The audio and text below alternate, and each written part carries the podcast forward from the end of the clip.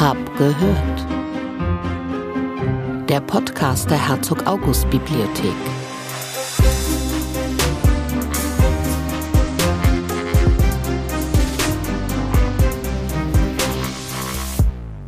Hallo und herzlich willkommen zu Hab gehört, dem Podcast der Herzog August Bibliothek.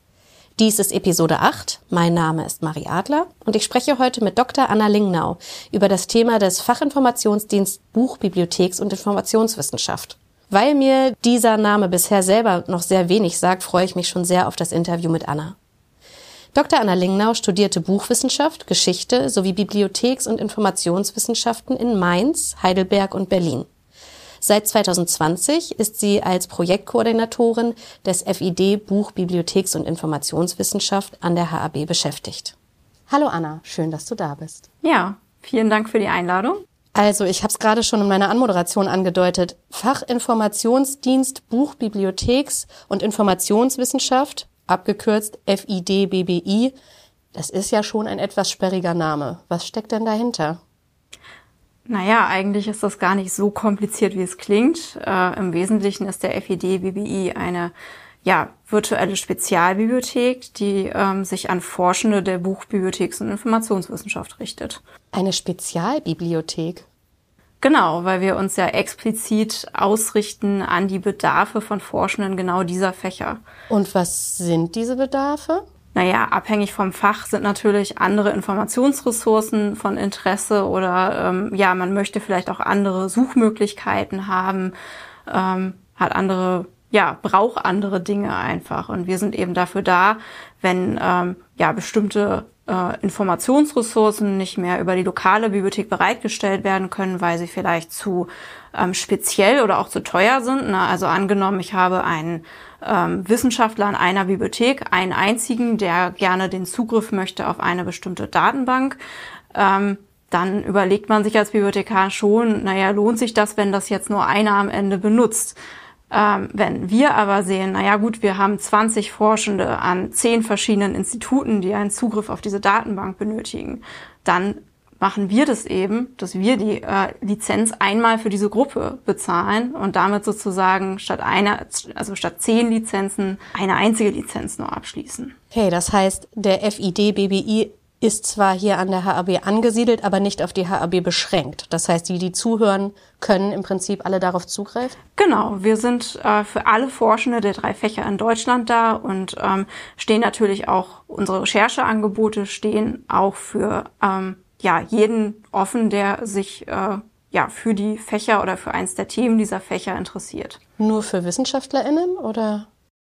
Ähm, das hängt davon ab. Also wir betreiben zum Beispiel einen Recherchekatalog für unsere Fächer und da ist es prinzipiell völlig egal, ob man den jetzt für tausend Leute macht oder für eine. Die Arbeit ist im Wesentlichen die gleiche. Ähm, das heißt, da kann dann auch jeder recherchieren, der möchte.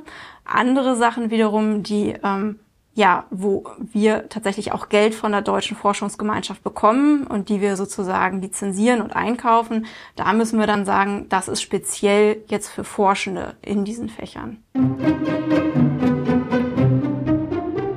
Seit wann gibt es denn den Fachinformationsdienst BBI?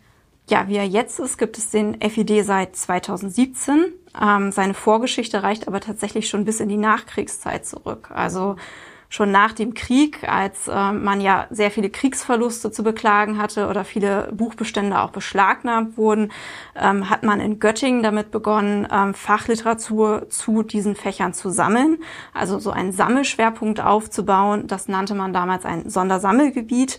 Und die Aufgabe hat dann später die Bayerische Staatsbibliothek übernommen, ähm, die dann erstmals auch ähm, ja, einen digitalen Katalog aufgesetzt hat. Seit 2017 betreiben die Herzog August Bibliothek und die OB Leipzig den Fachinformationsdienst. Seit letztem Jahr haben wir auch noch das Institut der für Bibliotheks- und Informationswissenschaft an der Humboldt-Universität zu Berlin mit im Boot. Und anders als unsere Vorgängerprojekte arbeiten wir als Fachinformationsdienst fast ausschließlich digital. Das heißt, wir erwarten von unseren NutzerInnen, die ja in ganz Deutschland sitzen, nicht, dass die nach Wolfenbüttel kommen. Das ist schon mal beruhigend für alle ZuhörerInnen wahrscheinlich. Obwohl Wolfenbüttel sehr schön ist. Das stimmt. Das ist gut, dass du es jetzt auch mal sagst. Wolfenbüttel ist sehr, sehr schön. Das finde ich auch. Jetzt ist ja äh, die, das Themengebiet relativ eingeschränkt, dadurch, dass es äh, schon im Namen für die Buch-, Bibliotheks- und Informationswissenschaft ähm, ausgerichtet ist, sozusagen. Gibt es auch FIDs für andere Fächer? In der Tat, ja. Also das ist auch das Tolle an dem System. Es gibt FID für fast jede Fächer. Mittlerweile sind es fast 40. Und ähm, ja, es lohnt sich einfach mal in eine beliebige Suchmaschine ähm, den Namen Begriff äh, Fachinformationsdienst und dann das Fach einzugeben und zu gucken, was man dann da findet. Ähm, also vor allem für die meisten Geisteswissenschaften gibt es auf jeden Fall noch weitere Fachinformationsdienste. Das heißt, wenn ich das jetzt als Sprachwissenschaftlerin hier höre, kann ich alles, was wir jetzt weiter besprechen, dann aber auch auf im Prinzip meinen äh, Fachinformationsdienst des Vertrauens anwenden, sozusagen. Also sind die Funktionen vergleichbar? Ja und nein. Mhm. Ähm, alle FID ähm, haben die Aufgabe, WissenschaftlerInnen mit fachrelevanten Informationen und Instrumenten für ihr Fach zu versorgen, die bisher noch nicht da waren. Also ähm, fast alle FID sind irgendwie bibliografisch tätig, dass sie zum Beispiel Recherchedatenbanken pflegen. Fast alle FID lizenzieren Datenbanken, kaufen Zeitschriften oder E-Books. Und was allen FID gemein ist, ist, dass sie digital arbeiten. Aber, und jetzt kommt so ein bisschen das Nein, sie sind nicht unbedingt gleich, denn wie genau ein FID aussehen soll, muss jeder FID gemeinsam mit den WissenschaftlerInnen erarbeiten, für die er da sind. Das heißt, wir kriegen nur Geld von der Deutschen Forschungsgemeinschaft, wenn wir nachweisen können, dass das, was wir machen, wirklich gebraucht wird.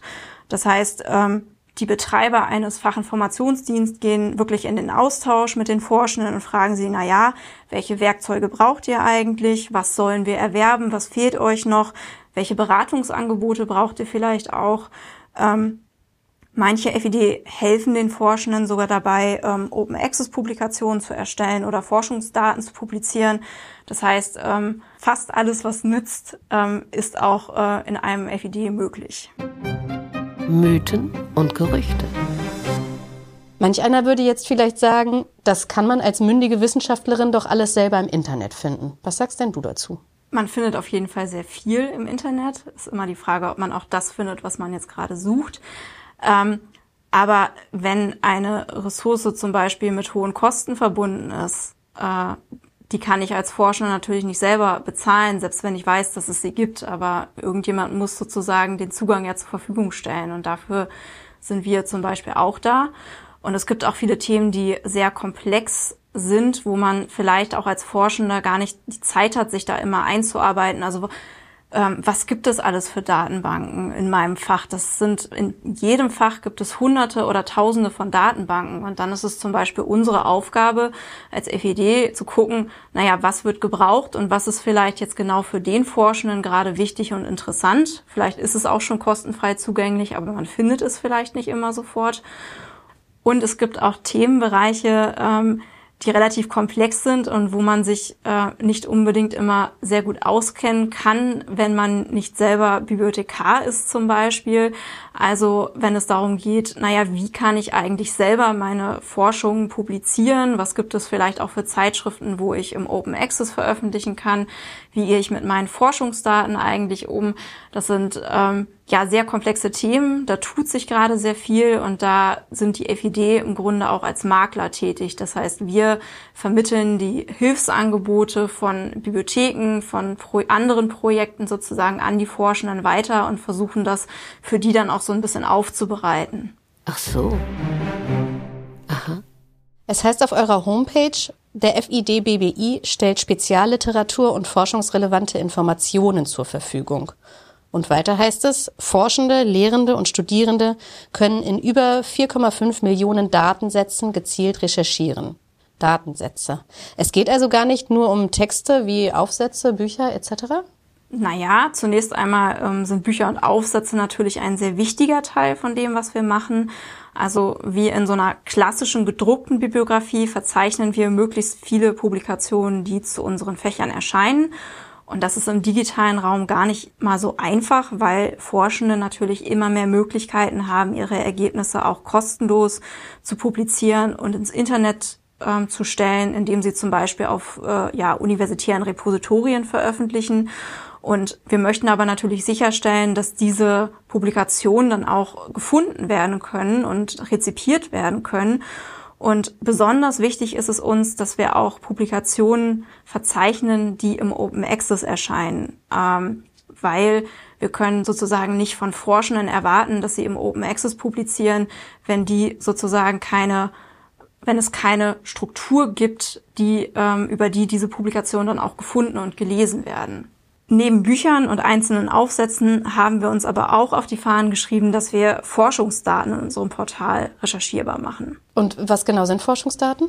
Forschungsdaten sind etwas sehr Wichtiges. Forschungsdaten sind alle Informationen, die man für die Beantwortung einer Fragestellung äh, benutzt oder selber erhebt. Also nicht die Publikation, die am Ende steht, sondern die Informationen, die beim Entstehen der Publikation gebraucht werden.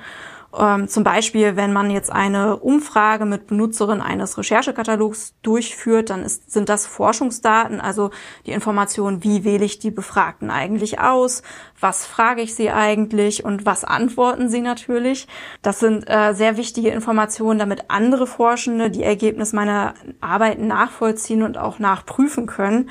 Und ähm, sofern es sich nicht um besonders sensible Informationen handelt, ähm, gehört es mittlerweile zur guten wissenschaftlichen Praxis, diese Forschungsdaten auch nach bestimmten Standards zu veröffentlichen. Das klingt für mich jetzt erstmal ziemlich privat, wenn ich mir vorstelle, ich ähm, äh, arbeite an einer Publikation und habe zum Beispiel meine äh, SPSS-Syntax, also äh, oder meine statistischen Daten.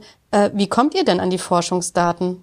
Werden die von den WissenschaftlerInnen direkt an euch übermittelt oder wie läuft das? Ähm, also wir betreiben keine eigene Plattform, wo man Forschungsdaten hochladen kann. Ähm, das ist quasi nicht unser Aufgabenbereich und da gibt es auch schon viele andere Angebote, aber wir ähm, suchen Plattformen, wo Forschungsdaten zu finden sind, die für unsere Fächer relevant sind und spielen die dann quasi in unseren Katalog ein, damit sie wiederum äh, ja von Forschenden gefunden werden können und manchmal auch ähm, nachgenutzt werden können. Weil es kann ja sein, dass die Umfrage, die ich vorhin erwähnt habe, auch noch für eine ganz andere Fragestellung interessant ist. Und dann müsste derjenige Forschende natürlich nicht die ähm, selbe Arbeit nochmal machen, sondern könnte die Daten einfach nochmal neu benutzen und neu auswerten. Das entspricht ja dann ganz wunderbar diesen berühmt-berüchtigten FAIR-Prinzipien, richtig? Genau. Der Nachnutzbarkeit. Genau. Ja. Dürfen denn, also das frage ich jetzt, weil wir die ganze Zeit von WissenschaftlerInnen sprechen, dürfen denn auch Studierende das Portal äh, des FID BBI nutzen und dort recherchieren? Ja, also unser Rechercheportal steht für jeden offen, denn wie ich schon sagte, ähm, ob wir den Katalog jetzt für fünf oder tausend Nutzerinnen betreiben, ist eigentlich egal. Der Aufwand ist der gleiche. Auch äh, jeder kann sich ein kostenloses Konto bei uns im Portal anlegen. Das ist gar kein Problem. Muss ich mich denn anmelden? Muss ich mir ein Konto machen, um das Portal nutzen zu können? Nee, das musst du nicht. Also du kannst einfach auf die Seite katalog.fid-bbi.de gehen und da grundsätzlich sofort mit der Recherche starten. Aber wir empfehlen es unseren Nutzenden sehr, dass sie sich ein Konto anliegen, weil ähm, das zahlreiche Möglichkeiten bietet, den ähm, Rechercheprozess zu personalisieren und ähm, ja den Zugang zu der Literatur auch ähm, nochmal zu verbessern. Das heißt, ähm, NutzerInnen können eigene Literaturlisten erstellen und ähm, Suchanfragen abspeichern. Und ähm, wenn ähm, bei der Registrierung, also wenn du uns bei der Registrierung sagst, na ja, ich benutze meistens die Herzog-August-Bibliothek, das ist meine wichtigste Bibliothek, dann können wir, wenn du jetzt einen Titel aufrufst, dir automatisch anzeigen, ob der Titel in deiner Bibliothek verfügbar ist. Das heißt, Du musst nicht nochmal doppelt recherchieren. Meine Bibliothek. Das genau. klingt gut. Wir nennen das immer Heimatbibliothek. Ja, das, das klingt sehr schön.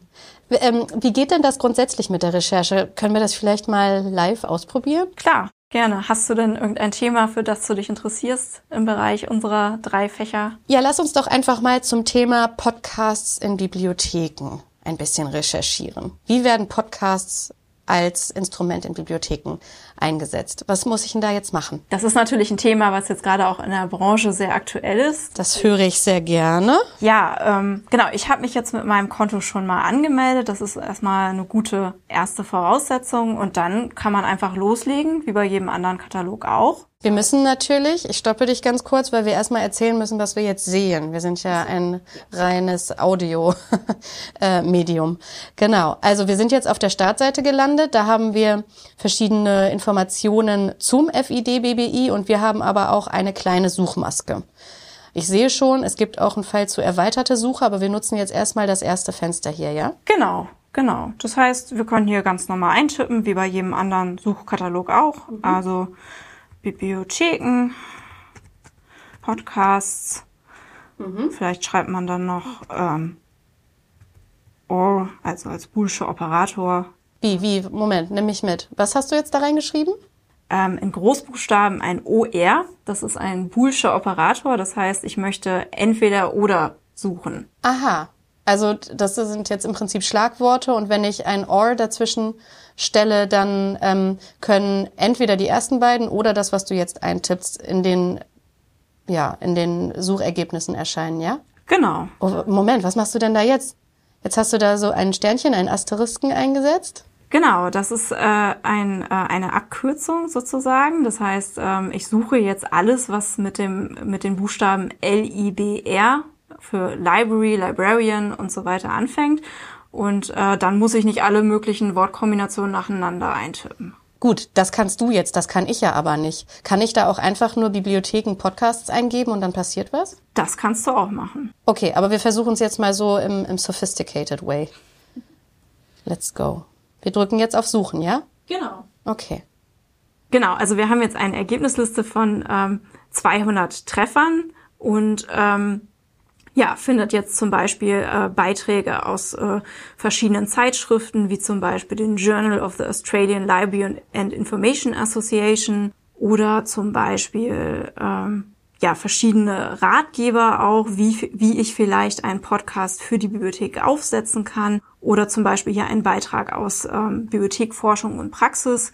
Und ähm, ja, das Interessante ist natürlich, wenn man hier rechts guckt, da ist noch so eine Leiste mit ähm, ja, man nennt das immer so Facetten. Also da kann man gucken, okay, auf was für Medientypen habe ich hier zum Beispiel oder wie ist der Titel eigentlich zugänglich. Und wir sehen hier zum Beispiel, dass 72 Treffer ähm, direkt kostenfrei zugänglich sind. Das heißt, ähm, da müsste ich dann hier nur auf den Titel draufklicken.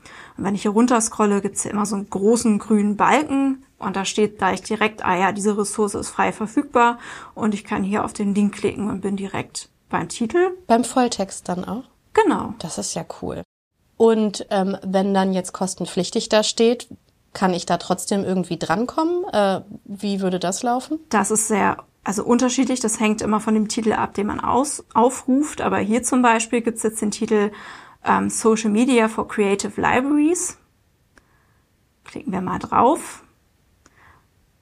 Und ähm, da, ich habe mich ja gerade schon mit meinem Konto angemeldet und gesagt, na ja, ich benutze meistens die Herzog-August-Bibliothek und ähm, da sehen wir jetzt die Info, ah ja, dieser Titel ist in Ihrer Bibliothek vorhanden und ich habe hier einen Link zum Katalog, da kann ich draufklicken und bin sofort da und kann mir das sozusagen aus der Bibliothek direkt ausleihen, wenn ich das möchte. Das heißt, es wäre eigentlich kostenpflichtig, aber wir haben das Glück, dass es in unserer Heimatbibliothek vorhanden ist. Das ist zum Beispiel ein Fall und das gibt es ganz oft, auch bei vielen Zeitschriftenartikeln.